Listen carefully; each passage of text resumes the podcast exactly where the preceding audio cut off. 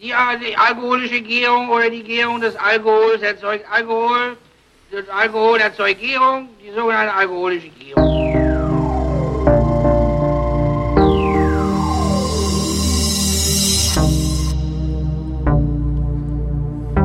Wer redet, ist nicht tot.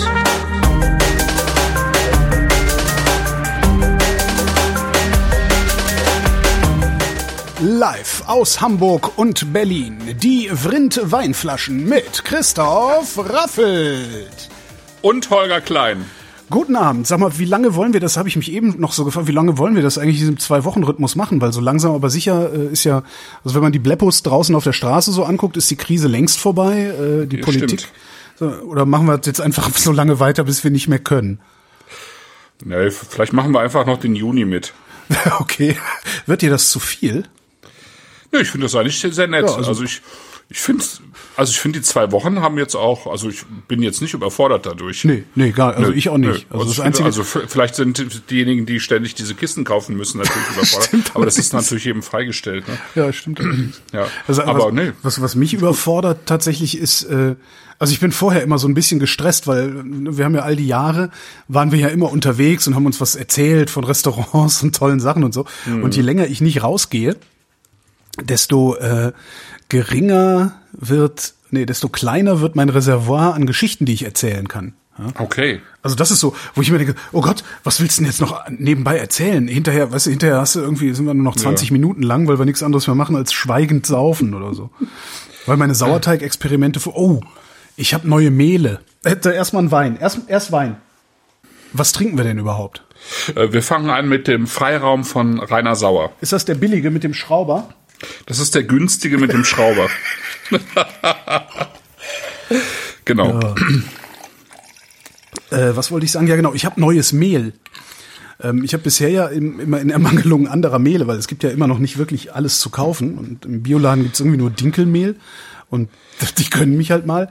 Ähm, habe ich halt immer das billige Discountermehl genommen, also Weiß, Weizenmehl, um meine, meine Sauerteigbrote zu backen. Und zwischenzeitlich hatte, genau, hm, hat aber hervorragend funktioniert schon. Und zwischenzeitlich Ja. hat dann aber mal die legendäre Biomühle Eiling, Ja, äh, ihren Webshop geöffnet gehabt. Ja. Die haben ihren Webshop zu. Äh, jetzt wieder. Ne? Also sie hatten, hatten zwischendurch mal aufgemacht. Und da habe ich mir ein paar Kilo andere Mehle bestellt und so vor mich hingebacken. Das war einigermaßen spektakulär. Äh, Du meinst, die haben schon wieder zu? Die haben aber schon ich, wieder zu. Also ich krieg jetzt in zehn Tagen wieder ein Paket. Ja, da hast du Glück zumindest. gehabt. Und also ich, ich saß hier und habe gedacht, ah Mann, ey, das war so super mit diesem neuen Mehl. Ich bestell mir jetzt einfach noch so einen Sack. Und ähm, hatte den dann im Warenkorb liegen und dachte dann, nee, äh, back erst mal das andere Brot aus, wo du noch rumexperimentiert hast und dann kannst du immer noch bestellen. Habe ich dann ausgebacken, haben wir gegessen und wollte ich am nächsten Tag bestellen, haben den Webshop wieder zu. Krass. Ja. Aber okay.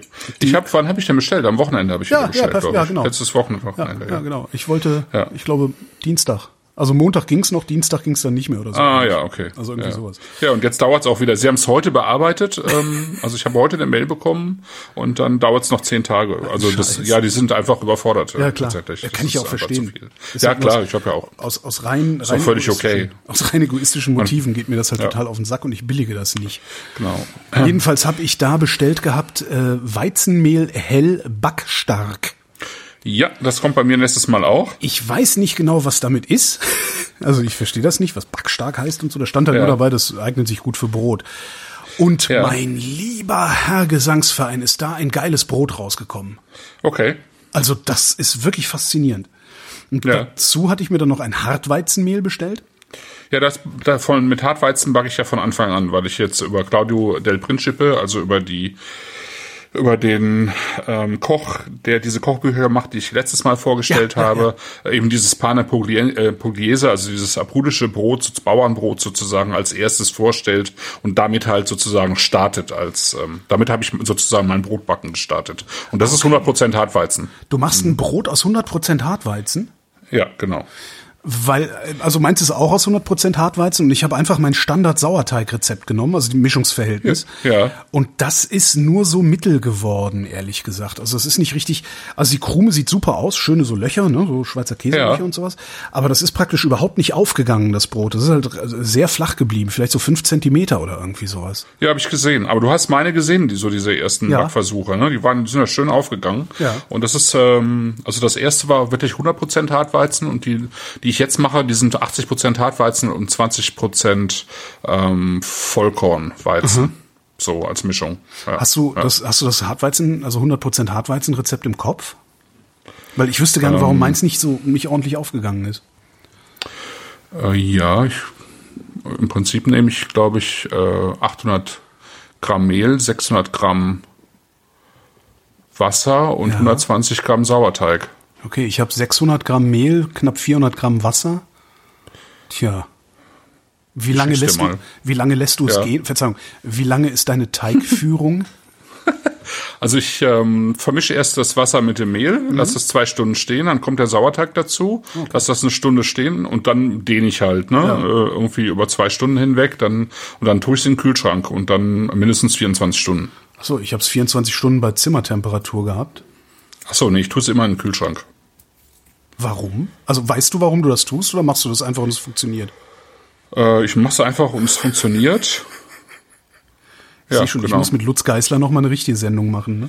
Ja, wahrscheinlich. Irgendwie ist das alles nicht, äh, ja. Genau. Äh, andere Mehlquelle steht gerade im, im Chat. Äh, die Adlermühle in Balingen, ja. Aber die war eben zwischenzeitlich auch geschlossen. Aber Nee, das echt? ist sonst auch ein sehr gutes äh, Mehl. Ja, ja, auf jeden Fall. Auch ein sehr gutes Mehl. Ja. Ja, genau. So viel zum Mehl. Da steht aber, Kommen- die haben aber mal- Back, Backstark steht bei denen nicht dabei. Ich weiß nicht, was Backstark ist. Wann ist denn? Bei Adlermühle. Ja. Äh, ja, Mühlenfein. d- damit habe ich mich ehrlich gesagt auch noch nicht beschäftigt, warum das jetzt backstark heißt. Das hat wahrscheinlich wieder irgendwas mit den ähm, Nimmt jedenfalls Wasser auf wie Hulle. Also das Okay. wirklich, ich habe mein Standardrezept genommen, äh, also 590, das ist äh, 590 Mehl, 380 Wasser, 20 Sauerteig, 10 Salz. So und äh, habe das gemischt und das ist der trockenste Teigbatzen gewesen, den ich jemals in der Schüssel hatte. Okay. Und ist dann aber über die 24 Stunden, bei mir läuft es halt auch 24 Stunden, bei Zimmertemperatur allerdings, ist es aufge, also schön aufgegangen und ähm, auch sehr feucht geworden letztendlich. Okay. Und also das ist total faszinierend. Und das dann reproduzierbar. Das und weil das so extrem viel Wasser aufgenommen hat, habe ich dann nochmal probiert mit 15 Prozent mehr Wasser, was auch im Brot geblieben ist. Der Teig ließ sich dann immer noch bearbeiten. Krass, wo kriegst du denn mehr Wasser her? Mehr Wasser, also Ja, war nur ein Scherz. Ach so. Jetzt habe ich es auch kapiert. Ja. Hm. Scheiße. Ja, ich backe mit 15% mehr Wasser. Ja. Das gibt so einen schönen Fischgeschmack dann im Brot. Ja. Äh, Das ist kurz vor Granderwasser. genau, Grander Meerwasser. Und ähm, dadurch ist der Teig dann extrem klebrig geworden. Also ich habe dann auch irgendwie den halben Batzen an der Hand gehabt, was mich immer zu so Wutanfällen bringt. Ähm, das dann ausgebacken war aber auch richtig super. Also es hat dann noch feucht, also feucht nennt man das ja nicht so, saftiger. Eine noch saftigere Krume. Also es ist sehr, sehr abgefahren. Also da kannst du echt mit rumexperimentieren. Da kannst du viel Absolut, ich finde es total super. Ja, ich finde es super. Also Backen finde ich echt schön. Ähm, Und es hat ja auch wirklich viel mit, ähm, mit Weinmachen zu tun. Ähm, zwar nicht auf den ersten Blick, aber natürlich auf den zweiten Blick, weil, ähm, weil es halt mit quasi ja mit den gleichen Hefen funktioniert. Ne? Ähm, also ich kann ja einen, also wenn man selber einen Sauerteig ansetzt, dann funktioniert das ja mit den Umgebungshefen, die Ja, man so hat. genau. Genau, und so ist es ja bei Spontanvergärung auch. Während man, wenn man eben ein, äh, eine Industriehefe nimmt und daraus einen Teig, äh, also ein Brot backt, äh, sich das ja auch ähnlich anders verhält wie bei dem Wein, würde ich sagen. Ja? Also bei Industriehefen habe ich ähm, dann die Erfahrung gemacht, also es schmeckt natürlich anders, klar, ähm, aber ich finde die Brote auch nicht so haltbar und die werden auch viel schnell trockener als jetzt bei den Sauerteigen, die ich, äh, die ich habe. Und ähm, das finde ich schon ganz spannend. Ja, absolut. Ja, und überhaupt, wie sich so Hefe verhält und dieses ganze Geblubber und so. Finde ich schon spannend. Ja. also, ja. So, wir haben heute, ich, ich schwenk mal kurz Ja, um. zu Recht, zu Recht. Genau, kurz um. Wir haben heute, nachdem wir jetzt ähm, Chardonnay und äh, Spätburgunder hatten, haben wir heute Silvaner, äh, was ich ähm, einfach eine extrem schöne Rebsorte finde, die so der große Underdog in Deutschland ist, finde ich, weil ähm, sie einfach zu wenig Beachtung findet, immer noch, ähm, obwohl es sich gerade zunehmend ändert, zum Glück. Und es ist halt eine sehr alte Rebsorte, die ähm, früher auch in großen Mengen in deutschen Weinbergen stand. Also es war die wichtig, mit Abstand wichtigste Rebsorte in Rheinhessen ähm, und auch in Franken. Und in Franken ist sie immer noch das Aushängeschild, in Rheinhessen so gar nicht mehr, leider, weil sie eben in Rheinhessen es auch verpasst haben, Silvaner so ein bisschen auf ein höheres Level zu heben, sondern eben daraus im Prinzip nur so ähm, Massenabfüllungen gemacht haben. Mhm. Es gibt nur ganz wenige Weingüter eigentlich in Rheinhessen, die äh, gute Silvaner bis sehr gute Silvaner machen. Und ähm, in Rheinhessen gibt's halt zum Beispiel bei den Top-Weingütern eben auch keine großen Gewächse als Silvaner, sondern nur eben als Riesling und als ähm, Spätburgunder und ähm, Weißburgunder, glaube ich, Aha. in Rheinhessen. Ja, aber jedenfalls kein Silvaner, da haben die sich alle dagegen ausgesprochen. In Franken ist es anders, da gibt's die großen Gewächse als Riesling und als Silvaner, also beim VDP, ne, beim Verband der Prädikatsweingüter, von dem äh, Rainer Sauer auch ein Mitglied ist. Ähm, also dessen Wein wir jetzt hier im Glas haben. Und ähm, ich habe jetzt mal diese drei Weine ausgewählt, zusammen mit dem Sebastian von Rot-Weiß Rosé, weil sie so ein bisschen auf drei ganz unterschiedliche Arten und Weisen so die, den modernen fränkischen Silvaner oder den Silvaner der neueren Generation, ähm, würde ich sagen, repräsentieren. Mhm. Ja. Also Silvaner ist ja für sich genommen, ist es eigentlich eine österreichische Rebsorte ursprünglich, auch wenn es die in Österreich kaum noch gibt.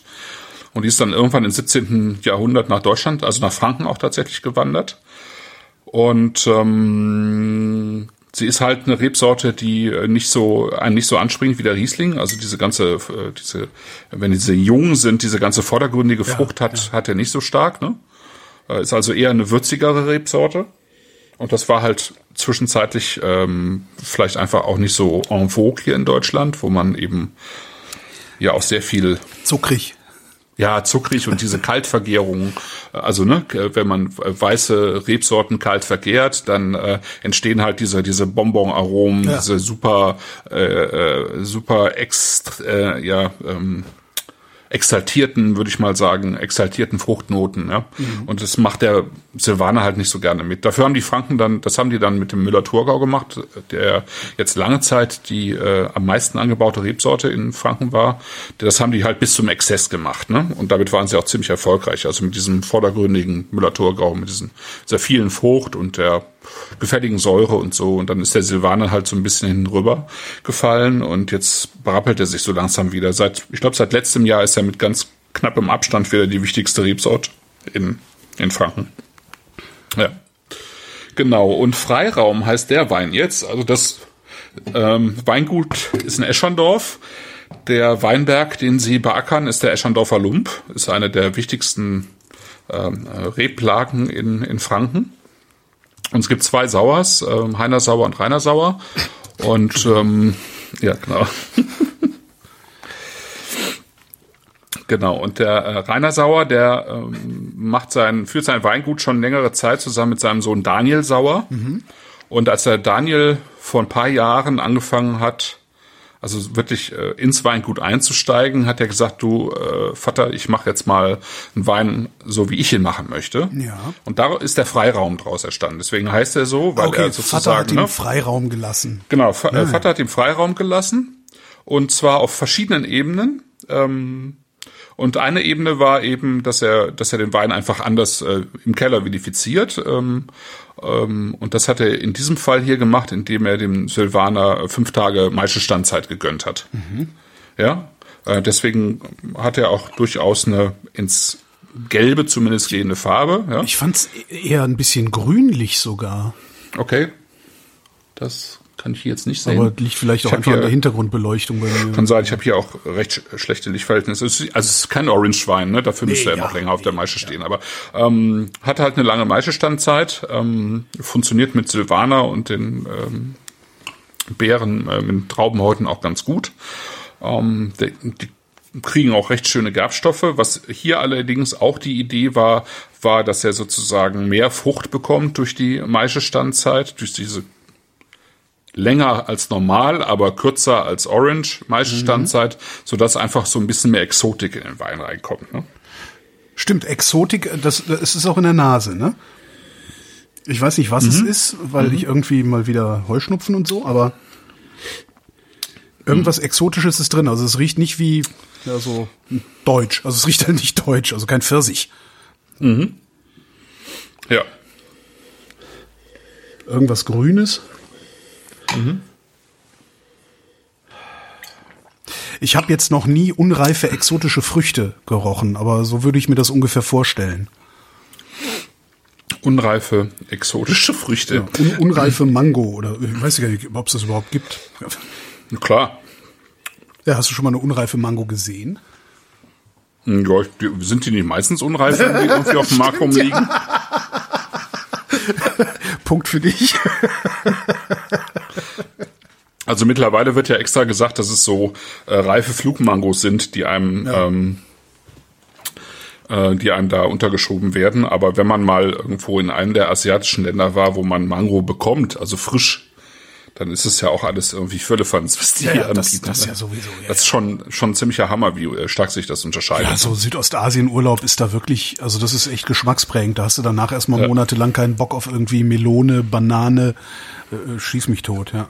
Oh, Chris Marquardt schafft es sogar hier noch am Chat teilzunehmen, Ja, sehe ja, ich es gerade. ist, äh, es ist wirklich Beeindruckend. irre. Ja, absolut. Äh, was sagt denn der Chat? Unreife Ja. Paprika, grün wie Limette, Papaya. Papaya finde ich gut. Papaya finde ich gut. Ja, Melone finde ich auch gut. Ähm, Papaya? Aber eben auch wirklich diese, diese, genau, diese Gallia-Melonen oder so, die Mhm. aber eben gerade erst so reif werden. Ne? Ja. Papaya Ja, kannte ich ja auch. mein Leben lang immer nur aus der Haribo-Tüte. Ah, ja. Bis ich dann, also ein Freund von mir ist ausgewandert nach Indonesien und hat dann da äh, geheiratet auch. Oh ja, ja. Und ich erinnere mich. äh, da war ich auf Bali äh, zur Hochzeit. Und da gab es in dem Hotel, in dem ich gewohnt habe, ähm, das, war- das so absurdes Frühstücksbuffet. Da, da leben halt unfassbar viele Menschen und menschliche Arbeit ist da unfassbar billig. Das heißt, du hast da Postenköche gehabt für, für alles. Es gab einen, der hat nur Waffeln gemacht. So, ne? Einen, der hat Ja. nur Pfannkuchen gemacht. Und da gab's halt immer frische Papaya, die man sich so auf die Waffeln schmeißen konnte und sowas. Und das war das erste und letzte Mal, witzigerweise auch, dass ich frische Papaya gegessen habe. Und da denke ich heute noch dran. Und das ist, wann war denn das? das ist zehn Jahre her mittlerweile. Also frische Papaya. Und das dann auf Waffeln, Hammer. Ja. Cool. Ich habe Papaya auch ewig nicht mehr. Also ich, Ja. wann war ich, ich glaube 20 Jahre nicht mehr gegessen. Und der Chat Papaya. schreibt gerade äh, Rambutan, was auch eine unglaublich leckere Frucht ist, die ich hier noch nicht bekommen habe. Ich habe aber noch nicht danach gesucht. Ja. Ähm, stimmt. Die habe ich damals in, in äh, Thailand auch probiert, glaube ich. Thailand oder Malaysia, irgendwie oder beides. Das war auch sehr gut. Thalaysia. Ich, ich war halt einmal da in Ja. beiden Ländern nacheinander. Ähm, genau. Aber ich habe das hier, ich habe das hier schon mal irgendwo gelesen, aber ich habe hab das dann auch nicht gekauft. Das ist dann auch irgendwie ein bisschen absurd, finde ich. Ja. Ja. Genau. Also das ist ähm, Freiraum. Also insofern gesagt, dass er aus diesem ähm, Silvaner, der ja tendenziell den Ruf hat, eher so erdig würzig zu sein, eben eine, eine exotische äh, Note zu geben. Recht weich, ne? Auch in der Säure. Die Säure ist natürlich bei einem Silvaner ähm, so wie man normalerweise annimmt, äh, eben zurückhaltender als beim Riesling. Wobei ich ähm, persönlich der Meinung bin, dass es, dass man das so nicht stehen lassen kann. Es gibt auch sehr säurebetonte Silvaner. Es ist halt immer die Frage, ähm, wie man mit der Rebsorte umgeht. Ja. Bei Sauer ist es jetzt interessant, dass sie, ähm, dass der Daniel eben damals auch gesagt hat, also ich würde das gerne mal ausprobieren, wie äh, unser Weingut ähm, funktioniert auf ökologischem Standard, ja, also wie, ähm, wie unsere Weinberge darauf reagieren. Und die haben dann die Hälfte der Weinberge umgestellt, also die eine Hälfte konventionell weiter betrieben und die andere Hälfte eben ähm, ökologisch ähm, betrieben, weil der Vater eigentlich dagegen war. Und das ähm, ist ein ganz, glaube ich, ein ganz gutes Konzept, um jemanden zu überzeugen, weil er ist dann überzeugt worden. Das, jetzt, das wäre jetzt ähm, die Frage gewesen. Der Vater, genau. der Vater macht weiter genau, Frau Milch, aber Sohnemann. Okay. Nee, nee, nee. Also die äh, arbeiten schon, schon sehr intensiv zusammen. Also da funktioniert es auch mit dem äh, Generationswechsel. Das funktioniert ja häufig nicht, aber hier funktioniert's und bei Max Müller, was wir nachher trinken, auch. Ähm, aber eben nicht einfach vorbehaltlos, sondern wirklich ähm, in diesem Falle jetzt äh, wirklich jahrelanges Ausprobieren und Überzeugen. Mhm. Und das haben beide mitgemacht, finde ich gut. Und ähm, jetzt ist Vater überzeugt und äh, jetzt ist das Ganze äh, gerade in Umstellung. Ähm, und ich glaube, beim nächsten Jahrgang 2019 müsste es eigentlich dann auch zertifiziert sein.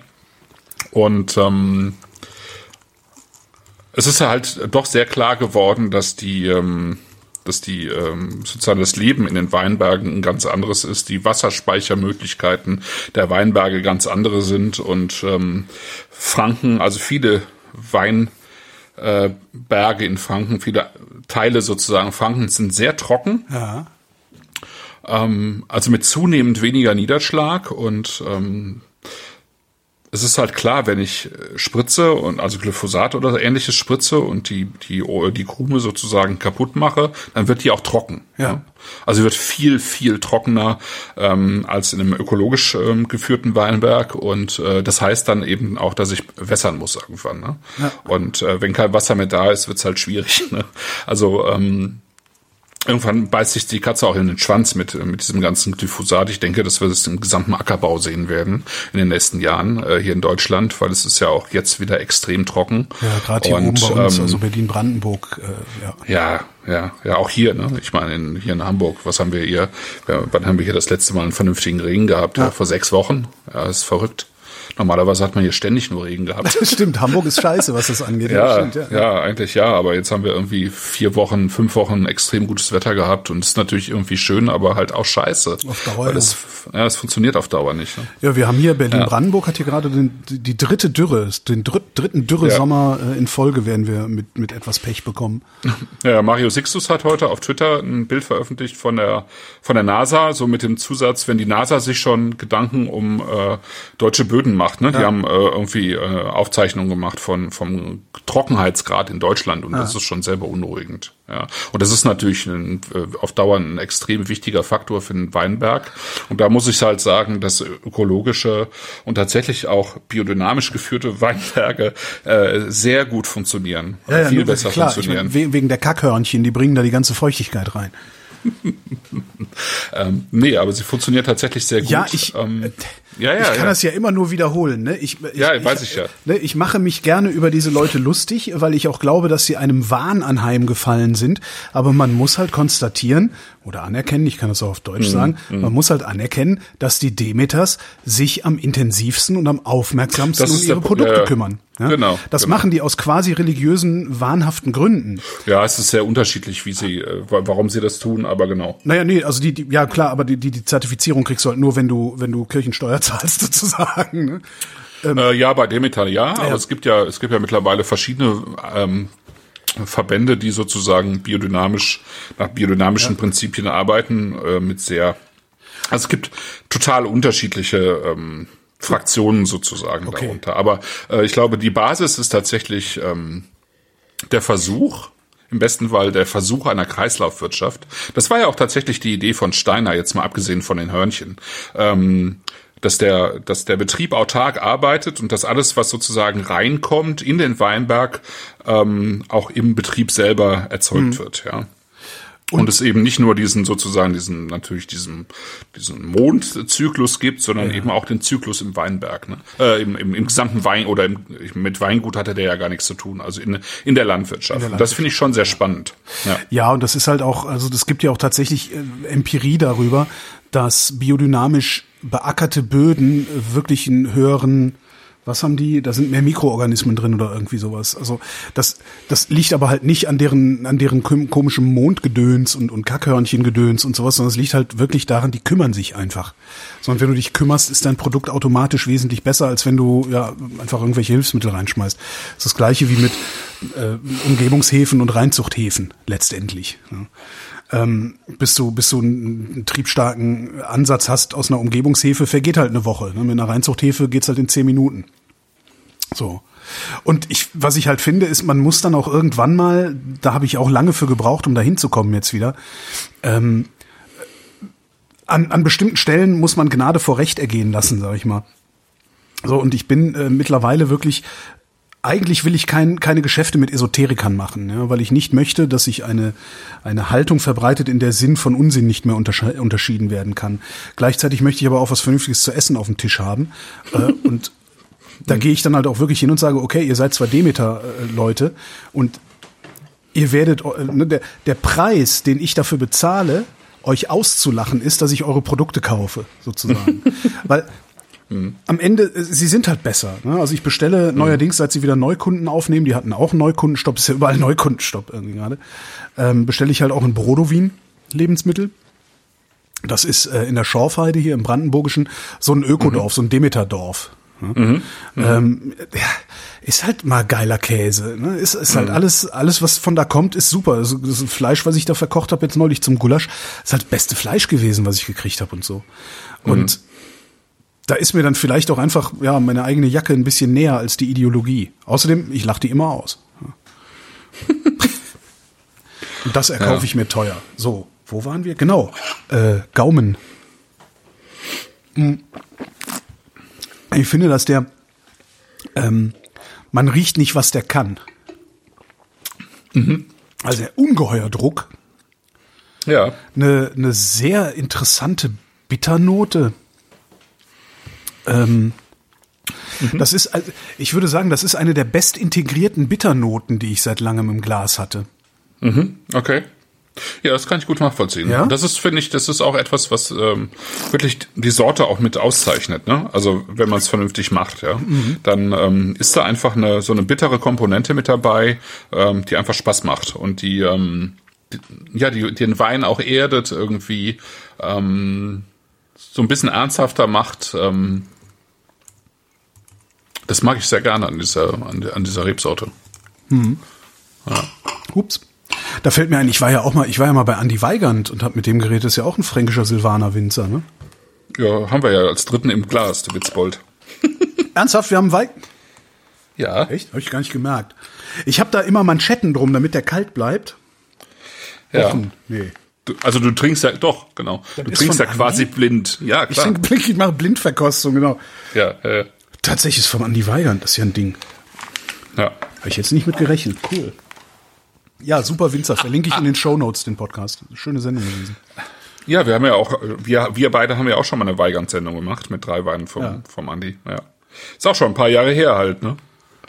Das ist alles irgendwie ein paar Jahre her. Das ist alles ganz furchtbar. Ja.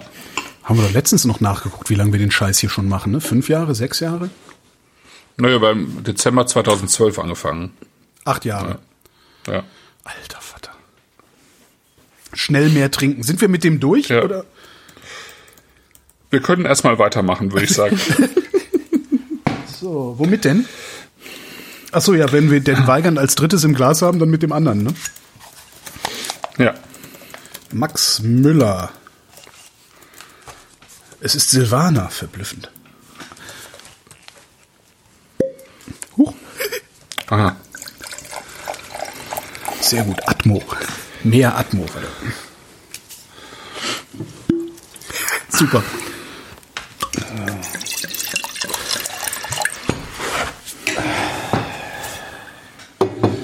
Ein Wein Eigenart zu nennen, finde ich aber auch komisch.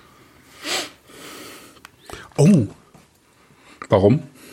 der riecht aber eigenartig. ich sollte wieder mit dem Ausspucken anfangen, meinst du? Ne? Ja, wahrscheinlich.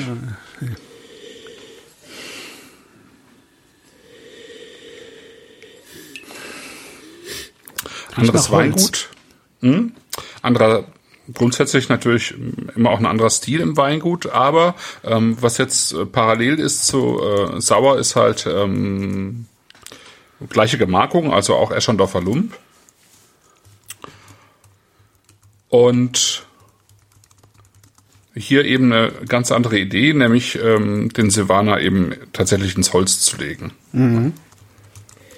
Und ähm, aber eben jetzt nicht so, dass äh, sozusagen das Barrique äh, den Wein übertönt, sondern eher so, dass ähm, das Holz dem Ganzen irgendwie einen Rahmen gibt und auch so ein leichtes Parfum gibt, aber eben das Ganze nicht irgendwie zu dröhnt. Ne? Nee, nee, mit, nee, nee, gar nicht. Mit Holz. Es ne? ist mir Also nur aufgefallen, deswegen- weil vorher so wenig Nee, drin war in der Nase. Ne? Genau, ist auch, äh, ist auch richtig, ist auch, ist auch eben bewusst, tatsächlich jetzt bewusst eingesetzt, also nicht nur um ähm, dem Wein eben auch noch eine andere, gleich eine andere Cremigkeit zu verleihen. Äh, das ist auch bewusst gemacht, also der Boah, ist das Wein, geil. be Wein bekommt auch eine, ja, ja, ja, eine, eine gewisse Batonnage, ne? Eine was? Und äh, Batonnage, also da, da wird die Hefe aufgerührt, äh, immer mal wieder im Fass. Ne? Und ähm, mit Fass meine ich dann auch Halbstück.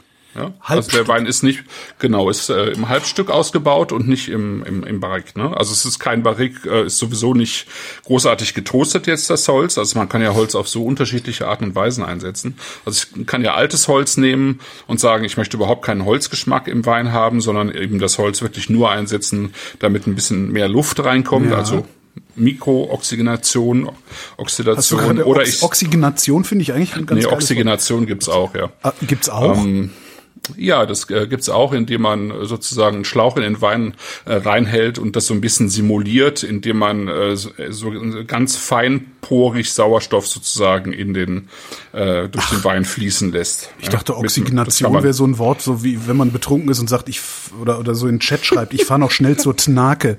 Weißt du? Ne, also das gibt tatsächlich Mikrooxygenation oder Mikrooxygenierung, ja, heißt das Ganze dann. Ja, macht man Das eigentlich bei Rotwein äh, häufiger, ja. Also sozusagen so ein ganz feiner Sauerstoffeintrag in den Ja. Wein, um, um so ein bisschen eben äh, diese, diese Reife im äh, Holz äh, zu simulieren. Ja. Boah, ich kann Und, meine äh, Nase nicht aus dem Glas nehmen. Das ist echt geil. ja. Das ist, ist Zedernholz, ne? Das riecht ein bisschen wie Zedernholz. Weißt du, wie das, was man sich gegen Motten in den Schrank hängt, diese, diese Holze, Hö- Hölzer. Ist ein bisschen Zeder mit drin, ja.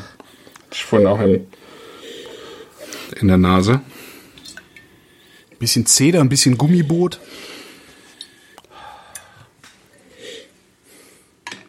Also so intensiv wie er nach Holz riecht, müsste er eigentlich viel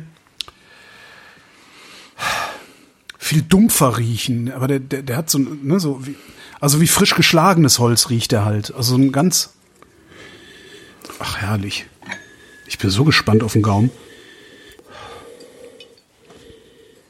Du kannst übrigens einfach weiter labern. Ich quatsche jetzt hier so vor mich hin, weil ich habe zu viel Ja, getrunken ja ich, schon wieder. genau. Ich beschäftige mich auch mal gerade so ein bisschen Ah, mit dem Wein, weil ich ihn einfach auch sehr spannend finde. Also ich finde den äh, Holzeinsatz am, am, also sozusagen das Holz im, im Duft auch sehr schön, weil es halt wirklich so so einen Rahmen liefert für Ja. diese diese feine Würze und Ja. die ich, ich mag einfach die Frucht auch. Also das ist so eine ähm, schöne etwas Changierendes zwischen grün und gelbfleischig eigentlich. Aber es ist so äh, elegant. Ja? Es ist sehr elegant in der Frucht. Toll. Toll, toll, toll, toll, toll.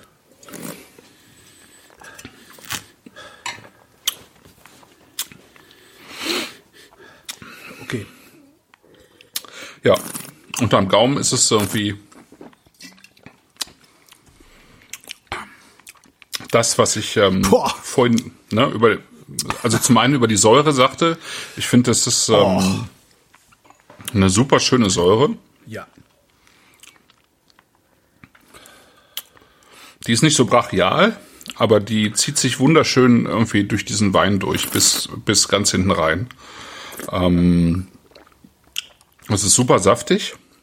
Und auch hier halt irgendwie der Holzeinsatz einfach ähm, super gelungen. Also- ja.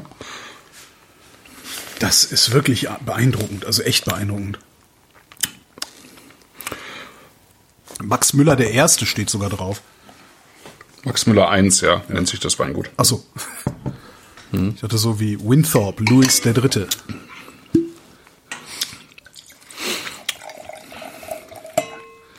Gott, ich muss Ja, irgendjemandes Flasche raus. scheint nicht in Ordnung zu sein. Oh, Chat hat Bei Tobi Tobi kocht, Kochschmecker, ja, das ist schade. Ja. Das ist ärgerlich.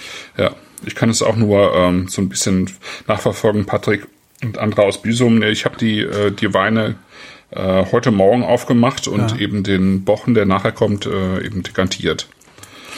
Ja, Rot-Weiß Rosé sagt, es gibt gutes und schlechtes Holz. Ja. Was Also heißt das? Rot-Weiß Rosé, äh, Sebastian. Rot-Weiß Rosé, also äh, was, Christoph, was Christoph gerade macht, für alle, die jetzt nur den Podcast hören, äh, wir, wir machen einen Ja, Livestream genau. und es gibt einen Chat und da gibt's jede Menge Usernamen. Ähm, Christoph macht, nennt die alle einzeln, um euch alle zu verwirren. Ah, okay, ja, Entschuldigung. Stimmt, das machen wir sonst gar nicht. Ne? Weiß ich nicht, aber ich dachte mir so, Nee, äh, gutes und schlechtes Holz, ja, das ist äh, eine ganz gute Anmerkung, weil wir hatten in der letzten, vorletzten Sendung hatten wir die Chardonnays und ähm, da hatte ich zum Beispiel eben den Eindruck, dass äh, beim Bischel Chardonnay ähm, das Holz einfach besser hätte sein können. Also es gibt einfach äh, das kann ich als Schreiner, ehemaliger Schreiner durchaus sagen, wirklich sehr, sehr unterschiedlich gute Holzqualitäten. Ja. Und das hängt natürlich sehr, sehr viel auch äh, mit der, mit der Lagerung des Holzes zusammen, welches Holz ich nehme, äh, welche Güferei ich nehme, also wie, wie gut die Leute dann aus diesem Holz dann auch die Fässer machen. Und, ähm, und, und dann kommt eben noch darauf an, ähm, wie ich mit dem Holz nachher umgehe. Also es, ähm, wie ich das Holz flemme, von innen zum Beispiel. Ja. Ja. Also man kann es ja auch äh, ordentlich anflemmen, so dass man nachher eben wirklich auch diese Röstnoten im Wein hat. Das Mhm. macht man jetzt beim Weißwein heutzutage eher seltener, aber bei manchen Ja, Rotweinen kommt das immer noch vor. Ne? ja, aber das diese kalifornischen äh, Wuchtbrummen, die man da so gekriegt hat Zum Beispiel Jahren. oder Spanisch, ja, ja, genau. Und ähm, wenn ich jetzt amerikanisches Holz nehme zum Beispiel, dann habe ich meistens ein bisschen mehr Kokoston drin, ja, Ja. Ähm, was was gerne für äh, Rioja zum Beispiel verwendet wird, was ähm, oder eben für Weine, die mehr nach Übersee schmecken äh, sollen, die auch hier in Deutschland immer noch gemacht werden. Ähm, und ähm, Manchmal hat man den Eindruck, wenn Holz eingesetzt wird, dass äh, dadurch irgendwie so ein gewisser grüner Ton in den, äh, in, die, äh, in den Wein kommt. Äh, das hatte ich zum Beispiel eben beim Bischel Chardonnay vorletztes Mal so ein bisschen. Das ist so ein kratziger grüner Ton und hier, hier ist einfach ein sehr feines Holz. Und äh, das eben so dezent eingesetzt. Das ist schon super. Ja, also toll. Äh, irgendwo im Chat stand gerade Rhabarber. Ich finde es jetzt nicht mehr. Finde ich ganz passend. Ja? Nee, Rhabarber wäre ich jetzt gar nicht drauf gekommen. also so eine. Rhabarbersäure, also so eine bittere Säure vom Rhabarber. Doch, finde ich schon. Hm? Ja, nee, die habe ich, die habe ich jetzt gar nicht. Also am Gaumen, ne? nicht in der Nase. Nee, nee, nee, ich verstehe schon. Wobei die Rhabarber, äh, also Rhabarber ist für mich immer kräftiger und immer so ein bisschen provokanter. Und das hier ist eigentlich eine, Ja. ja, das ist schon sehr seidig. Ne? Also das ist natürlich auch ein, Ähm, also das ist, ich finde es super gemacht, weil es einfach auch ein, der 218er Jahrgang ist. Das war schon ziemlich heiß. Ne? ist ein sehr warmer Jahrgang, trockener Jahrgang. Und ähm, aber es gibt echt eine ganze, ganze Menge Leute in Franken, von denen ich jetzt Weine probiert habe, die das auch beim Silvaner super mit der Säure hinbekommen haben. Echt schön. Ja. Also hier auch, äh, um mal ganz kurz zu sagen, ähm, Eschandorfer Lump, also beide Weine sind aus einem Weinberg, der eben ähm, auf Muschelkalk basiert. Ja? Es gibt in Franken, wenn man so will, es gibt natürlich ganz viele andere Sachen noch, aber im Wesentlichen Muschelkalkböden und äh, Käuperböden. Ja, und Käuper, ähm, da gibt's im Prinzip auch zwei Varianten, unteren und oberen Käuper. Das hängt jetzt damit zusammen, wann sozusagen die Erdschichten entstanden sind. Aber im Prinzip sind das, sind das Formen von Sandstein. Ja? Und hier im Eschendorfer Lump haben wir halt vor allen Dingen Muschelkalkböden und dann so ein bisschen ähm, vom, ähm, vom unteren Käuper mit drin. Also so ähm, Unteren. Sand, unterer Käupergürtel, ja.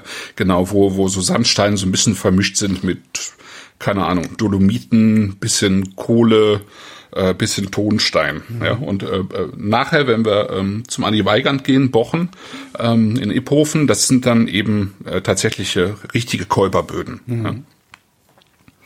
Genau. Und das unterscheidet sich natürlich nachher, ähm, also zum einen in der Aromatik, weil die Muschelkalk ähm, Silvaner immer so ein bisschen äh, gelber sind in der Aromatik und die Käuper äh, Silvaner eigentlich so immer so ein bisschen mehr Richtung Würze gehen und ähm, eigentlich mehr weg von der Frucht, würde ich sagen. Ne? Sehen wir aber gleich noch mal, abgesehen davon, dass der Bochen an sich schon noch mal ein völlig anderer Wein ist. Also, ähm, Ich fürchte, ich muss mir davon was bestellen. Das ist Ja. wirklich. Ja, ja. So, und jetzt bin ich auch noch aus dem Chat rausgeflogen, was ja vielleicht gar nicht so, so schlecht ist. Aber Das, vielleicht ist das gar nicht so schlecht. Das tut dem Chat auch mal gut. Was ich hier einfach super schön finde, das sind schon zwei Varianten, ähm, die vor allen Dingen dann auffallen, wenn man irgendwie mal in den letzten 20 Jahren so äh, Silvaner getrunken oder immer mal wieder getrunken hat und doch der Meinung war, dass Silvaner eigentlich eher ein plumper, mhm.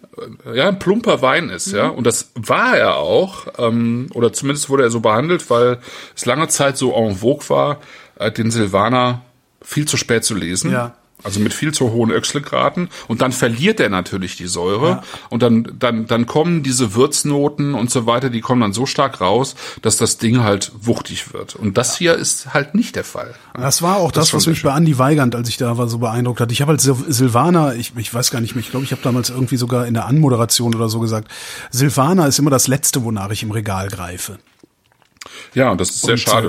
äh, Ne? Ja, und dann war ich bei Andy Weigand und dann haben wir nach, nach der Hälfte der Sendung haben wir ein paar Flaschen aufgemacht. Ich glaube, man hört das auch. Also in der zweiten Hälfte der Sendung. Ähm, Und seitdem äh, habe ich da jegliche Scheu verloren. Also seitdem finde ich das wirklich, ja. Genau. Also die Meinungen zum Wein sind gemischt. Also manche finden Mhm. dann doch zu viel Holz. Ich finde Und das ich gerade finde- richtig. Also Wendeholz, also wenn schon Holz, dann so. Ja. Ja. Das finde ich auch. Also wenn schon Holz, dann, also jetzt gerade beim Silvaner auch. Also wenn Mhm. man irgendwie Chardonnay nochmal mit einer anderen Säure hat, also so eine kühle Chardonnay-Lage, dann kann man mit dem Holz auch nochmal anders umgehen. Dann kann man das noch ein bisschen, ähm, kann man noch ein bisschen mehr geben. Ähm, und beim Scheuermann aus der Pfalz hatten wir ja vor vier Wochen hatten wir, der, der hatte auch viel mehr Holz, Mhm. aber eben anders eingesetzt. Aber das hier ist schon, also das gefällt mir jetzt auch. Also, weil, ähm, das kann dann halt auch so in so eine Richtung gehen, wo aus dem Silvaner dann plötzlich so ein Ananaswein wird, ja, wenn, Ja. wenn du von dem Holz so einen Ticken zu viel da rein äh, bringst. Und das ist hier halt überhaupt nicht der Fall. Das finde ich schon sehr elegant. Mhm. Sehr schön. Ich bin gerade im, im, im, im Shop von Rot-Weiß Rosé, da gibt's äh, gibt's was zu, gibt's Essen von einer Firma, die heißt Schmackofatz. Das finde ich schon mal sehr sympathisch, fällt mir gerade auf. Aber vielleicht habe ich auch getrunken. Ah, hier, Schmackofatz, das große Paket. Das klingt doch interessant. Du bestellst jetzt also, also parallel, ja? Ich war, ja, Okay. nee, ich, nee, ich, ich habe mir ja geschworen, nicht mehr parallel zu, aber der ist so geil, der Wein. Also das ist echt super. Aber du kannst ja noch nicht bestellen, bevor, äh, bevor wir nicht auch den Weigern probiert Genau, haben. weil alleine wegen der Versandkosten, weil wenn der Weigand auch so geil ist, bestelle ich davon auch welchen, meinst du, ne? Ja. Aber herrlich. Schmackofatz. Ja. Ähm, Der Andi war auch irgendwie, ich glaube gestern oder vorgestern, gestern glaube ich im Fernsehen. Oh. In einer Sendung im Bayerischen ja. Rundfunk bekommt, ja, bekommt man auch noch im, äh, in der Mediathek des Bayerischen Rundfunks, also so, insofern wahrscheinlich auch in der Mediathek äh, der ARD. Ah, Schmackofatz ist ein Caterer, der gerade nichts zu tun hat, deswegen macht er lecker Gläschen, lese ich gerade im Chat, wo äh, unser Händler auch zugegen ist. Ja. Ey, Tikka Masala, wie geil. Äh, Ich kann doch jetzt nicht. ah. Ich habe auch Hunger. Ach, daran liegt's. Du trinkst zu viel Wein und hast Hunger. ja. Das ist gar keine gute Kombination, Holger. Ich habe auch vergessen zu backen, das heißt, ich habe heute überhaupt kein frisches Brot. Das ist alles nicht gut. Es wird Zeit, dass du wieder unter Leute kommst. Ja. Okay. Ähm, Der nächste Wein ist hier. Bochen oder grün? Bochen, genau. Ähm, wie ihr seht, äh, Nasi-Bochen, so Champignons. klebt mit der- da. der weiße Bochenaufkleber auf dem ähm, bisherigen Etikett die Kalb. Ja? Ah, Ähm, den was kenne halt- ich dann sogar, ja. Genau, was halt daran liegt, dass der Andi Weigand äh, den Wein immer noch aus der Kalb macht. Also das ist ja eine, eine Weinlage. Ähm, aber er darf sie eben nicht mehr die Kalb nennen, weil es eben kein Qualitätswein mehr ist, sogenannter, sondern in Anführungsstrichen nur noch ein Landwein. Ähm, weil er sozusagen äh, nicht mehr den Qualitätsanforderungen der offiziellen Weinprüfung ähm, unterliegen möchte mit seinem Wein. Also er ähm, filtriert seinen Wein zum Beispiel nicht mehr, ja, und ähm, auch die Oxidationsnoten, die der Wein hat, die passen nicht unbedingt zur äh, klassischen fränkischen Qualitätsweinprüfung. Okay. Das heißt, es ist ein besserer Wein als die klassische fränkische Qualitätsweinprüfung zum Nee, es ist erstmal einfach ein anderer Wein, Okay. würde ich sagen. Und ähm, die äh, Weinprüfungen in Deutschland sind halt äh, sehr traditionell in dem, was sie tun, aber nicht nur in Deutschland, auch in anderen Ländern mittlerweile. Aber in Deutschland ist es halt ähm, ziemlich heftig. Ähm, und äh, da fallen solche Weine einfach aus dem, ähm, ja, aus dem System raus. Ne? Und dann werden sie entweder abgestraft oder man sagt von vornherein halt, ähm, nö, ich mache halt nur einen Landwein draus. Ne? Ja. Und äh, Aber dann, das, das, ist ja da den. kannst du aber auch nicht mehr für, für genug Geld verkaufen im Zweifelsfall. Doch, klar. Doch, okay. Doch, wenn du dir, dir den Namen erworben hast, ist es überhaupt kein Problem. Und wer, bitteschön, der solche Weine trinkt, wie die von Andy Weigand, ähm, Stimmt. äh, wer, wen interessiert es, ob da jetzt Qualitäts- oder Landwein draufsteht? Ja. Ich glaube, so gut wie niemanden. Ja, stimmt. Ja. Ähm, und Bochen ist letztlich eine, ähm, eine Gewannlage, glaube ich, innerhalb der, der Kalb, ähm, wo er eben Rebstöcke stehen hat und entsprechend ähm, hat es halt so genannt. Ja. ja. Und ähm, der hat so ein bisschen seine Stilistik im Laufe der Zeit verändert, der, der Andi. Also der ähm, experimentiert noch, der ist auch noch jung und äh, Der der gut, hat ähm, ne, im Laufe der letzten Jahre ist er ist er viel stärker ähm, sozusagen in diese in Anführungsstrichen Natural Richtung gegangen, also mit ähm, äh, einfach immer minimalistischer geworden, ähm, immer weniger Schwefel benutzt. Ähm, da sind so noch 35 Gramm drauf, irgendwie kurz vor der Füllung. Ja. Ähm, eben ökologisch äh, im Weinberg gearbeitet. Das ist eigentlich ähm, sozusagen sein Credo. Mittlerweile ist es auch äh, Naturland zertifiziert. Das war es, glaube ich, als wir ihn in der Sendung hatten vor ein paar Jahren noch nicht. Da war das noch in der Umstellung. Und ähm, was er immer eben auch betont, also ökologisch im Weinberg, Handlese und so weiter, alles von Hand in den äh, in den Keller und ähm, was er eben dann mit seinen drei Lagenweinen macht, die anderen haben jetzt auch nur noch Gewannnamen, die heißen jetzt auch anders, ähm, ist eben, dass er sie relativ schnell presst. Jetzt im Gegensatz äh, zum Freiraum zum Beispiel, der eben diese Maische Standzeit hatte. Ähm, und dafür aber eben dem Wein mehr Luft gibt. Ja? Und äh, da kommen eben diese Oxidationsnoten her. Ja? Also das ist sozusagen etwas, was äh, äh, gewollt ist ne? und nicht äh, sozusagen äh, durch Zufall entstanden ist natürlich. Ne? Das heißt, er bekommt in der Nase, wenn man den Wein aufmacht, dann kann es sein, dass man irgendwie den Eindruck hat, der hat Kork oder der riecht irgendwie ein bisschen nach Sherry. Ne? Also er riecht so ein bisschen äh, nach ähm, unreifer Walnuss oder sowas. Ne? Und das ist am Anfang, war, war Ja. bei mir jetzt am Anfang recht, äh, recht ausgeprägt. Okay. Witzigerweise jetzt bei dem Wein deutlich stärker als bei, bei der Flasche, die ich vor drei Wochen hatte. Ich finde ich auch, aber würde mir überhaupt nichts ausmachen. Also es würde mir nicht auffallen. Ähm, nö, aber da, dafür ist es halt ein Landwein, ja. Also äh, das ist natürlich kein überhaupt, das hat überhaupt mit einem klassischen Silvaner, ähm, wie er, oder sagen wir mal mit einem Silvaner, wie er die letzten 30 Jahre gemacht wurde, zu 99 Prozent halt nichts mehr zu tun. Sondern es ist halt ein, äh, ist halt eine, andere Form von, von Wein. Ne? Ähm, und wenn man aber durch diese, ähm, sozusagen durch diese unreife Weinus durch ist, dann ähm, wird es auch wieder ein Silvaner. Und das finde ich eigentlich total schön bei diesem Wein. Also die Frucht, die er hat, dieses, na, ähm, dieses ähm, gelbapfelige, dieses birnige, Und der hat so äh, was ein bisschen, Marzipaniges. Hm, finde ich auch schön, Marzipan, ja.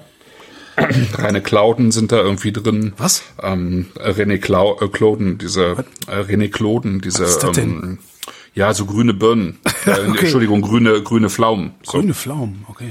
Ja, so kleine grüne äh, Pflaumenähnliche. Klingt wie, René Kloden klingt wie was, wie, wogegen man Salbe nimmt. Ups. Ja. sagt doch der Chat, die eingemachten Birnen meiner Mutter rochen so. Guck an. Ah, auch schön, auch schön. Wann habt ihr am letzten Appleboy gerochen? Stimmt, stimmt, stimmt. Da ist was von drin. Ja, Ist auch was von drin. Ja, da das ist was von. Appleboy drin, das aber hat nicht, halt, so, nicht so viel Fußgeruch. Ne?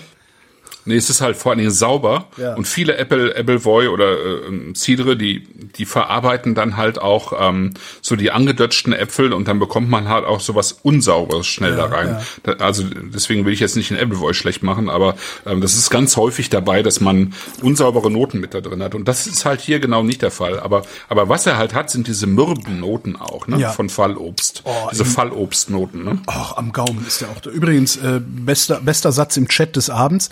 Wie schafft ihr anderen es, die Flaschen rechtzeitig auszutrinken? Ich komme einfach nicht hinterher. Sehr gute Einstellung. Ja, Mirabellen, genau. René Cloden und Mirabellen. Mirabellen finde ich auch schön. Aber das Faszinierende eigentlich ist, ist, ähm, dass die, ähm, und jetzt schreibt's auch ähm, Sebastian, äh, ist ja eigentlich, dass dieser Wein, obwohl er äh, diese Oxidation mit da drin hat, total frisch ist, ja. Und wenn du jetzt, wenn ihr jetzt diesen Wein, ihr sollt den Wein nicht, bitte nicht austrinken, sondern den einfach mal über die nächsten, wenn es irgendwie geht, zwei, drei, vier Tage trinken. Wie soll ich das denn wie sich- machen? Ja, wie sich der Wein entwickelt. Trink doch den Eigenart weiter. Wobei der sich natürlich auch noch entwickelt. Aber ich finde jetzt gerade beim, beim Bochen halt, also bei diesem, äh, diesem kontrolliert oxidierten Silvaner, ist es halt unglaublich, wie lange der, ähm, wie lange der sich entwickelt und dabei eben total seine Frische behält, ja. Genau. Und auch das hier ist 2018, eben auch dieses ähm, vergleichsweise warme Jahr und das ist also das hat schon auch echt Substanz, ja. Das ist halt völlig jetzt anders noch- als der noch eigene Art. Mhm. beeindruckender als den Eigenart, ja. Das hier ist großes Holz, ne? ist kein, also kein, kein Holzabdruck sozusagen im Wein. Und ich finde, er bekommt halt, er wird halt hinten raus auch immer kräutriger und kräutriger. Also wie so bei so einer Gin-Infusion, ja. Also wo, wo die Kräuter irgendwie sozusagen im Alkohol gelegen haben, ohne dass der Wein jetzt Alkohol äh, hätte offensichtlich. Aber dieses, ähm, diese Note, finde ich, hat er irgendwie Ja. so ein bisschen mit drin. Oh, super. Schon toll. Mhm. Erinnert ein wenig an Jura. Mhm. Ja, ja, Ja. erinnert an Ja. Jura, ja. Ja, da hast du eben diese ähm, Sachen auch immer mit drin, ne? Also diese, diese sozusagen kontrollierte Oxidation, äh, da halt irgendwie entweder unterm Hefeschleier, also unterm Hefeflor, aber auch bei denen, die nicht unterm Hefeflor ähm, ausgebaut werden im Jura, die haben eben auch diesen Touch. Ja? Und wir, was, wo wir das ja auch hatten, war bei Sickinger. Ähm, Ja, äh, in der ne, in der Sendung ähm, du erinnerst dich Pfalz ähm, wo wir den Chardonnay von Scheuermann hatten und dann aber eben auch den ähm, Sickinger Riesling der nee, wenn ich ehrlich bin, nein. okay Das ist mein, mein, mein Ja. altes Problem. Du kannst mich mit ein und derselben Flasche Wein jede Woche neu begeistern, weil ich den noch nie getrunken habe. Genau. Ach so, ich wollte noch was zu Spargel und Silvaner äh, sagen, genau. ähm, Spargel und Silvaner gi- gilt ja so als klassische klassische Kombination. Echt? Das Und, würde ich jetzt aber ähm, nicht zu Spargel trinken wollen, glaube ich. Da ist ja der Wochen? Spargel weg.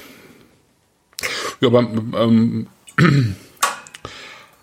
also ich äh, wehre mich halt äh, grundsätzlich dagegen, überhaupt äh, äh, zu sagen, Silvaner ist jetzt sozusagen der Spargelwein, weil es irgendwie den äh, Silvaner abwertet, obwohl der Spargel ja so ein Sp- Spargel natürlich irgendwie ein sozusagen unter den Gemüsen ein, ein Hochgewächs ist und Ja. vergleichsweise teuer, aber es hat trotzdem was Abwertendes, weil es halt den, den ganzen, also den kompletten Silvaner ja irgendwie über einen Kamm schert. Ja. Ja. Und ähm, Ja, und das ist halt Wenn auch so, man jetzt ist super zu Spargel, aber zu was anderem halt nicht so. Und das stimmt halt nicht, sondern das, ich meine, das ist also gerade den Bochen, den, den willst du, den willst du auf den Tisch stellen, wenn du nur ein bisschen Knabbereien da hast, damit deine Gäste einen der geilsten Weine zu trinken haben. Weil der ist ja gleichzeitig, das ist, das ist ja das, das das ist einer der wenigen Weine, wo du gleichzeitig drüber reden, den du aber auch gleichzeitig einfach nur wegsaufen kannst. Das ist ja schon wirklich äh, recht selten. Also normalerweise hast du halt Zechweine oder Laberweine, aber das ist ja beides. Ja. Genau, der Sebastian, der äh, auch mit im Chat ist und äh, der uns ähm, die Weine geschickt hat, der, den hatte ich extra auch gefragt, was ähm, er denn äh, ja zu diesen ähm, Weinen servieren würde. Und er hat beim Freiraum hat er gesagt, also da, da passt schon irgendwie auch ein Spargelsalat dazu, ähm, aber eben auch so ein bisschen roh marinierte ähm, äh, Jakobsmuscheln, ja, also als Ja. Carpaccio. Und äh, beim äh, Bochen hat er halt gesagt Blutwurstrisotto, ne, karamellisierte Apfelspalten, also eigentlich so eine so eine so eine Kölsch falsche, ne? So, so eine Flönz Woher, ja. woher kennt der mein Blutwurstrisotto, ist jetzt die Frage. Genau. Ähm, man könnte natürlich auch nochmal, wenn man eine Jakobsmuschel übrig hat, die dann mit, mit so einem Stück Flöns in den Ofen schieben, ne? was natürlich auch super ist. Ja, aber, aber das, das ist halt jetzt bei diesem, weil er einfach auch nochmal eine andere Textur oder vor allen Dingen auch Struktur am Gaumen hat, ist der Bochen jetzt natürlich, ähm, fällt er natürlich auch nochmal ein bisschen aus dem Rahmen. Aber letztlich ähm, finde ich, ähm, fängt halt äh, äh, Silvaner an, interessant zu werden, Spargel, wenn er eigentlich schon ein bisschen äh, älter, also gereifter ist und Ja. anfängt, diese würzig-erdigen Noten stärker herauszubilden. Und dann trifft er sich eigentlich auch mit diesem, ähm, äh, ja, mit diesem erdig leicht bitteren, was der, äh, was der Spargel hat. Aber einen frischen, jungen Silvaner zu nehmen, das, äh, ich würde da äh, immer eher einen Weißburgunder nehmen, weil er äh, so ein bisschen eigentlich noch so ein bisschen sanfter ist und viel besser mit dem äh, äh, mit der mit dem Spargel umgeht als ein Silvaner. Blutdurstrisotto, nein Wurst. Blutwurstrisotto. also Blut, Blutwurstrisotto 1A. Aber das, äh, ja. Ja. Das Schlimmste ist, ich habt ja eben erzählt, dass ich in Brodowin meine, äh, einen Teil meiner Lebensmittel in Brodowin bestelle. Ähm, und die haben auch Blutwurst, ne? Also die haben so eingekochte Sachen im Glas, ne? So wie hier bei bei bei äh, Rot-Weiß-Rosé auch dieser, wie hieß der Schmackofatz, genau. Ähm, und die haben halt eine Blutwurst auch. Und die ist also das, ich, ich habe noch nicht so ganz deren, deren Warenwirtschaftsprozess verstanden. Also manchmal sind Sachen nicht lieferbar, aber manchmal sind Sachen lieferbar, aber man kriegt sie nicht geliefert, weil sie unterwegs doch nicht lieferbar geworden sind. Ja. Es ist ein sehr bizarres. Ich, ich habe es noch nicht begriffen. Ich habe heute da angerufen und habe gefragt, ob es irgendeinen geheimen Trick gibt, wie man das umgehen kann. Haben die gelacht. Naja. ja. Jedenfalls versuche ich, ich versuche seit Wochen da Blutwurst zu bestellen und ich krieg immer keine. Das heißt, du bestellst so klicke die klicke die klicke Warenkorb voll und dann kriegst du irgendwann, also die, es gibt so einen Liefertag, also bei mir liefern die immer mittwochs, ähm, gibt den einen Liefertag in der Woche, auch mit dem Elektrofahrrad machen die das, also alles ganz öko und so. ähm, und einen Tag vorher kommt dann immer deine deine Abschlussrechnung sozusagen. Also sagst du, ich bezahle jetzt, also ich mache es immer per PayPal. Und hast dann halt einen Warenkorb, sagen wir, von 100 Euro, dann reservieren die 180 Euro oder sowas äh, auf deinem Account, weil vieles wird halt abgewogen und so und dann hast du auch noch Pfand Ja. bei den Gläsern und den Ja, Kisten ja, und sowas alles. Und dann kriegst du halt einen Tag vorher, kriegst du halt so deine Schlussrechnung, äh, wie viel du wirklich bezahlen musst und da steht dann halt immer drauf, Blutwurst. Dieser Artikel ist uns nicht geliefert worden. Das macht mich so irre. Ich habe seit, seit Wochen keine Blutwurst gekriegt. Das ist echt schlimm. Das sind auch so Luxusprobleme, ey. Alter Vater. Frage im Chat noch, warum ist denn jetzt ein Aufkleber auf dem Etikett drauf? Weil er einfach noch die ähm, ähm, Etiketten genommen hat, die er hatte und weil er sozusagen den Übergang eigentlich vom, vom Kalb zum Bochen sozusagen machen wollte. Ja. Ne? Also weil es ist, man kann das ja noch drunter erkennen, dass es äh, die Kalb war. Und ähm, es gibt ja noch die beiden anderen Lagen. Also ich hatte jetzt vom ähm, Andi, weil ich ähm, seine Weine auch noch für was anderes äh, verwendet habe, ähm, auch noch den Küchenmeister bekommen. Ist eine andere Lage. Ähm, die heißt jetzt Scheckenbach. Und ähm, also wenn, wenn ihr noch Bochen nachbestellt und Eigenart, dann ähm, schaut mal, dass ihr die anderen Lagen einfach auch noch mit reinpackt, wenn der Moment, Sebastian welche- die hat, weil ähm, ja, die anderen äh, Weigand-Lagen, also ähm, Wo finde ich denn hier Weigand? das sind ja jetzt irgendwie ähm, Winkler. drei, also äh, Weigand. Bochen herleiten und ähm, also Echterberg heißt jetzt herleiten, Küchenmeister heißt jetzt Scheckenbach und äh, Kalb heißt, heißt jetzt Bochen. Und das sind natürlich drei verschiedene Lagen mit drei verschiedenen äh, Böden und der, der Scheckenbach fällt nochmal raus, weil er so eine ganz leichte Nachgärung in der Flasche hatte und deswegen so, ein, so leicht bitzelt am Gaumen. Scheckenbach scheint es nicht zu geben. Nee. Okay, aber sehr schön ist auch, aber gut. Also Herleiten gibt's und Bochen gibt's. Mhm. Und du meinst, Herleiten sollte ich auch bestellen, ja? Ja, ja, kann man alles bestellen. Aber jetzt nicht nur bei ihm, sondern auch. Ähm, ich kenne jetzt ähm, natürlich den Andi Weigand besser als die anderen beiden Weingüter, äh, muss ich eben gestehen. Aber ich finde halt auch die Max Müller Weine ähm, und die Rainer Sauer Weine einfach ähm, super. Ja? Äh, Rainer Sauer, also Daniel Rainer Sauer, die machen halt ähm, noch einen Silvaner auch ähm, aus dem Betonei, was eben auch spannend ist, einfach weil es wieder eine ganz andere äh, Facette von Silvana zeigt. Und ähm, ja, das ist, finde ich schon toll. Tja, das ist jetzt wieder so ein.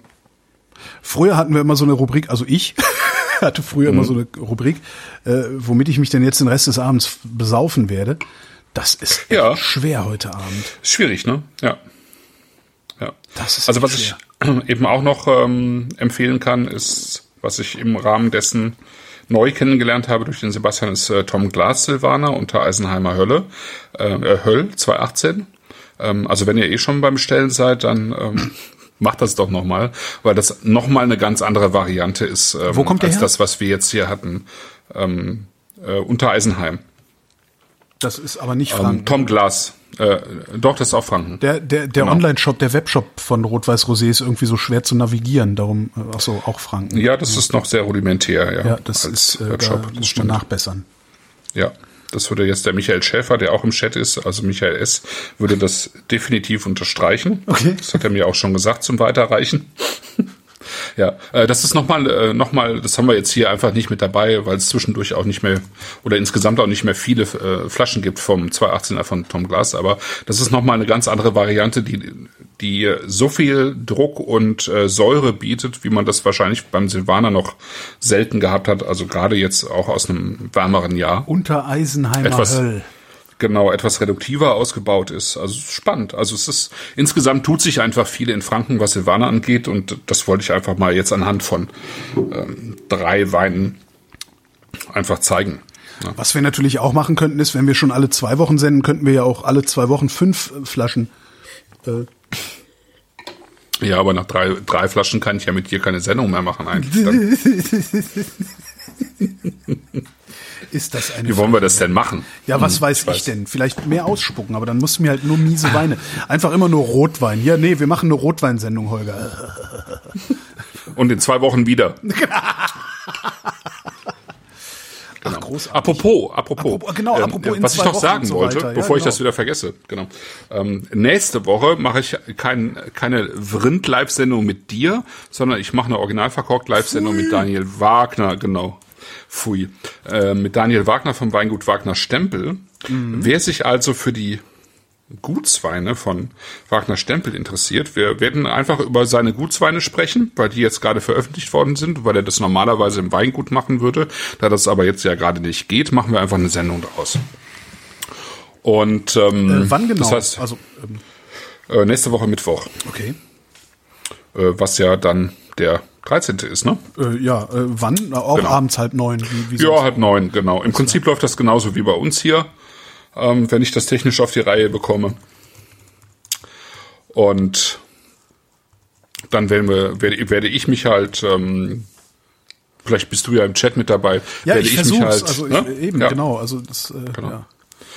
Ähm, kann man sich also dieses Sechser- Sechser-Paket bestellen mit den sechs Weinen, die, über die wir sprechen werden, oder eben was aussuchen, was man möchte. Da, Ja, ähm, ja. Sechs Genau. Weine. Wie soll ich das schaffen? Und in, in zwei Wochen machen wir weiter, ne? ah, ja, dann, was, welche Genau. sechs Weine trinken wir denn dann? In zwei Wochen machen wir dann ähm, Württemberg, Ja. was auch so eine äh, Weinbauregion ist, die viele irgendwie nicht so richtig auf dem Schirm haben. Also äh, ganz weil ehrlich, sich da eben ich höre gerade zum ersten Mal, also zumindest so aktiv, dass in Württemberg Wein angebaut wird. Das ist Echt? jetzt was, was ich, wo ich überhaupt nie dran gedacht habe. Aber es gibt nur so Rheinhessen, Rheingau, Franken, äh, äh, Mosel, Saar, Ruwer, you name it. Aber Württemberg? Genau, also Württemberg ist ja sozusagen das Ländle und im Ländle wird halt sehr viel Trollinger angebaut. Ne? Davon hast du schon mal gehört. Doch, Und f- äh, ne, auch von Lemberger ähm, im Zweifelsfall. Das ist die so die die zweite mittlerweile eher klassische Rebsorte in, in Württemberg, aber es gibt halt viel mehr. Und äh, tatsächlich ist Württemberg so das Land, in dem es sehr sehr viele Winzergenossenschaften gibt. Und diese Winzergenossenschaften haben das Bild geprägt eigentlich von, von Württemberg. Und äh, daneben gab's äh, längere Zeit nur sehr wenige Weingüter, die so von sich reden gemacht haben. Und ähm, Mittlerweile gibt es aber zunehmend mehr und mittlerweile gibt es eben auch wirklich junge Winzer, die ähm, super Sachen machen. Einen davon zum Beispiel haben wir dabei mit Lassack, also mit den äh, mit dem Paar Lassack, die äh, einen tollen Riesling machen. Wir ja. haben einen Sauvignon Blanc mit dabei und einen Lemberger. Sag mir mal, sag mir mal aus Württemberg irgendwas, was ich kennen könne, könnte. Eine Lage, ein Weingut oder so, weil das ist mir fast ein bisschen peinlich. Das Schneidmann, nee. Beurer. Nee als, als Lager. Äh, Entschuldigung, als Weingut. Ähm, äh, Aldinger. Nee. Hm, Krass. Nee, dann wird's nee, wahrscheinlich hatte ich nichts. bisher nicht auf dem Schirm. Nee. Mhm. Mhm. Ja, dann umso spannender. Ja, allerdings. Ja. Genau. Ja, was machen wir jetzt? Dann haben wir es jetzt hinter uns, ne? Weiter trinken? Weiter trinken, genau. Äh, ihr könnt ja alle. Ja, wir können ja noch mal, nee, wir können ja noch Ach, mal kurz äh, zurückverkosten, weil ich es einfach spannend finde. Gerade mal zu schauen, wie sich die Weine so entwickelt haben. Jetzt auch nochmal im, im Laufe der letzten Stunde. Freiraum, Dann nochmal Freiraum. Glas, genau.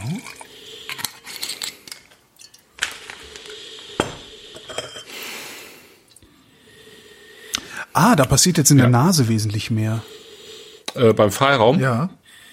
Ja, ich, äh, er hat sich so ein bisschen gesetzt, finde ja, ich. Ja, genau. Also der hat, äh, mm, also das Exotische ist noch da, aber es ist tatsächlich, äh, als wäre es so ein bisschen reifer geworden ja. und so ein bisschen entspannter. Mhm. ist nicht mehr so explosiv.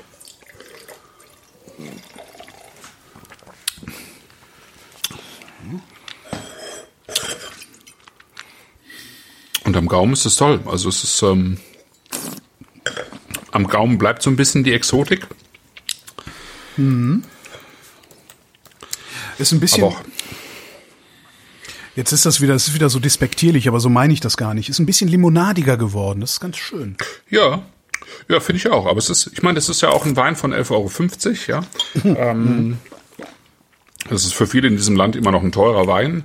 Für uns ist das ähm, tendenziell eher so ähm, günstiger, Einstiegs, sehr günstiger Wein. Einstiegspreis äh, mehr oder weniger. Also wir versuchen ja immer noch mal irgendwie auf Weine unter 10 Euro ähm, gibt's gibt's ja auch nun wirklich, aber ich sag mal in der Preisspanne von von acht bis zwölf Euro ähm, ist das ja bei uns eher Preiseinstieg und ja. ähm, ja, und dann soll es auch ein Wein sein, der einfach ähm, gut zu trinken ist und nicht zu kompliziert wird. Und äh, ich finde, er hat einfach eine super schöne Saftigkeit am Gaumen. Ja. So mal die Eigenart. Und ich finde, finde eben, dass ähm, diese, diese, diese Würze sehr, sehr fein da immer mit dabei mitschwingt. Und äh, die steht nicht daneben, sondern die ist irgendwie echt schön eingebunden. Ja. Das gefällt mir gut. Also das. Eigenart. Auch toll. Das Holz ist ein bisschen, ein bisschen in den Hintergrund gegangen. Ja. Toll. Also da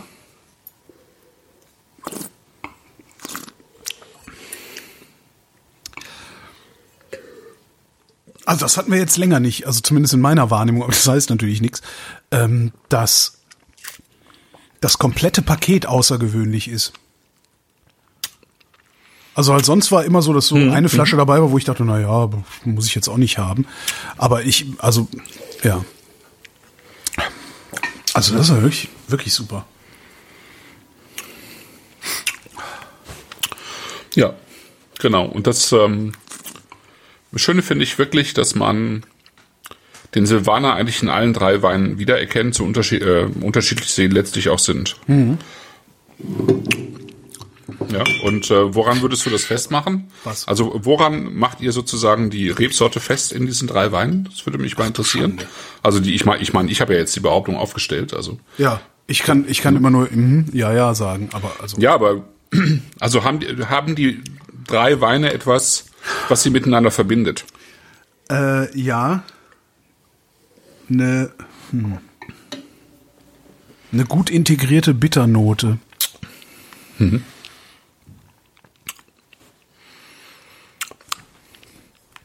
Das also, ist dieses, ja.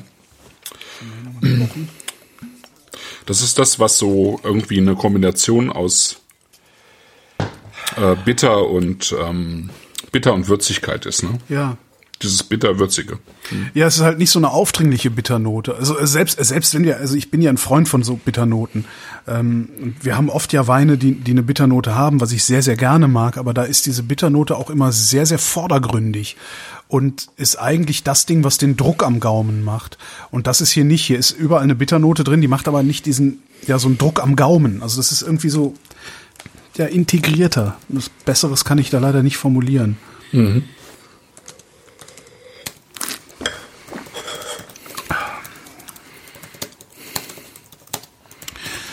Ach, dabei wollte ich doch keinen Wein mehr bestellen. Der Chat fragt, wie muss ein Silvaner denn eigentlich schmecken? Was macht ihn im Grundsatz aus? Das ist eigentlich die Frage, die du gerade selber auch gestellt hast, aber wie würdest du sie mhm. beantworten? Mhm. Oder so. Also die drei Weine verbindet Kräuterlimo, Almdudler, wie der Österreicher sagt. Mhm. Also ich finde auch, dass es eigentlich diese Mischung, ich würde das Limo vielleicht weglassen, mhm. ähm, aber diese, diese Mischung aus ähm, Kräutern und in irgendeiner Form ähm, so einer leicht erdigen Würze. Ja. Ähm, das, glaube ich, ist schon allen Weinen gemein. Und ähm, was für mich ein Silvaner auch ausmacht, ist, äh, dass, dass er so eine sehr hintergründige Säure hat. Also viel, viel weniger offensichtlich als bei einem Riesling, die aber trotzdem den Wein sehr stark prägt, indem er ähm, also ich sag jetzt mal, also ich rede jetzt mal von einem modern ausgebauten Wein, so, so wie wir es jetzt auch im Glas hatten. Also das macht für mich schon auch Silvaner aus, weil, wie gesagt, wenn man den zu spät liest, ähm, das hat man ja früher mit Riesling auch gemacht, dann geht halt auch irgendwann die Säure flöten. Ne? Aber wenn man ihn eben so zeitgemäß, sag, sag ich mal, behandelt, wie das jetzt diese hier auch machen, dann ist diese Säure einfach ähm, eben auf so eine, ähm, also auf die ja, auf die, den zweiten Blick sozusagen sehr präsent und nicht so auf den ersten. Ja. ja. Also reifer, also eine, eine reifere, ja, eine ein bisschen seidigere, ne? Schön. Bisschen seidiger. Säure. Ja, ja, ja, ja, ja. Aber eben trotzdem, die bleibt irgendwie, die durchdringt den Wein so stark, ähm, dass, ähm, dass sie dem Wein echt eine gute Frische gibt. Und ja. wir haben, wie gesagt, drei 2018er hier, ähm, was, ist, was echt. Das, ähm, das ist auch kein Alter, ne? Die kannst du eigentlich, wenn du nicht so doof bist, ja, ja, alles klar. wegsäufst, kannst du die einfach noch, noch mal fünf, sechs Jahre liegen lassen. Ne? Ja, also der Freiraum ist jetzt nicht darauf ausgelegt, dass man ihn fünf, sechs Jahre ja. hinlegt, aber er hat, also ich meine, der, der reift ja unterm Schrauber eh langsamer. Das kann man natürlich machen, aber ähm, finde ich, muss man jetzt nicht. Äh, Eigenart und Bochen auf jeden Fall. Und das wird sich auch spannend entwickeln. Also gerade auch äh, diese, diese leicht oxidierten Weine vom, vom Andi ähm, ja. werden sich, glaube ich, in den nächsten Jahren nochmal äh, stark verändern und ich glaube zum äh, auch nochmal weiter zum Besseren sozusagen. Das wird nochmal komplexer werden, das Ganze. Aha. Also es hat echt ähm, Potenzial und der Eigenart würde ich auch sagen. Ja. Ja, dann verlöte ja. ich mir jetzt ein und hoffe, dass ich morgen früh trotzdem rechtzeitig wach werde, um zum Test zu gehen. Ähm, ja, äh, nächste ja. Woche Mittwoch 20.30 Uhr, also nächste Woche Mittwoch wäre dann der, habe ich schon wieder vergessen, 13. Mai 2020 um 20.30 Uhr. Äh, Christoph alleine live mit Daniel Wagner, Wagner Stempel, ähm, mhm. wo ich blind jede Flasche sofort kaufen würde von. Mhm. Einer der ganz wenigen Winzer, wo ich sage, nee, kaufe ich blind, scheißegal, Wagner, nehme ich. Mhm. ja, aber das ist nur, ist egal. aber wir haben den Jahrgang, ja, ja Hals, Maul, gib. also, ja, das, ähm, Interess das, Interessante dabei ist ja, dass er eigentlich äh, völlig unzeitgemäß für so einen Spitzenbetrieb immer noch recht viele Rebsorten im Programm hat, ja. Also ich meine, Scheurebe, Sauvignon Blanc, Rauburgunder, Weißburgunder. Okay. Ich kenne ja nur ähm, seine Rieslinge, muss ich ehrlich zugeben. Ja, Weiß, äh, Silvaner, äh, Riesling, ähm, dann St. Laurent, Merlot, mhm. Spätburgunder, ähm, irgendwas hat er noch an roten Rebsorten. Ja, nee, also das, ist ja so ein, das ist ja so ein Gemischtwarenladen, da kaufen. Ja, genau. nee. Ja. ja, schön. Ja, schön. Also nächste Woche, Ne? Mittwoch 20.30 Uhr, Christoph alleine. Informationen auf originalverkorkt.de. In zwei Wochen, Mittwoch 20.30 Uhr, die nächsten Vrind Weinflaschen, wie eben besprochen. Ähm, Genau, dreimal Württemberg von Bernd Kreis. Bernd Kreis, kann ich auch noch ganz kurz dazu Ja. sagen, war äh, irgendwie mal weltbester Sommelier. Es gibt ja so Ausscheidungen, wo man sich äh, ähm, sozusagen äh, nach, nach langen Jahren irgendwie qualifizieren kann. Also er ist, war einer der besten Sommeliers, die Deutschland hatte und hat dann irgendwann eben einen ähm, äh, Weinladen in Stuttgart aufgemacht und ähm, hat insgesamt ein sehr schönes Programm. Der hat wirklich ein ganz tolles Loire-Programm, der hat ein tolles Portugal-Programm. Oh. Aber er hat natürlich eben auch, weil er in Stuttgart ist und äh, sozusagen jeden Winzer dort persönlich kennt, eben eben auch ein herausragendes Württemberg-Programm. Und mit dem zusammen habe ich die Weine quasi ausgesucht. Ja. ja, dann. Danke, Ja. Christoph.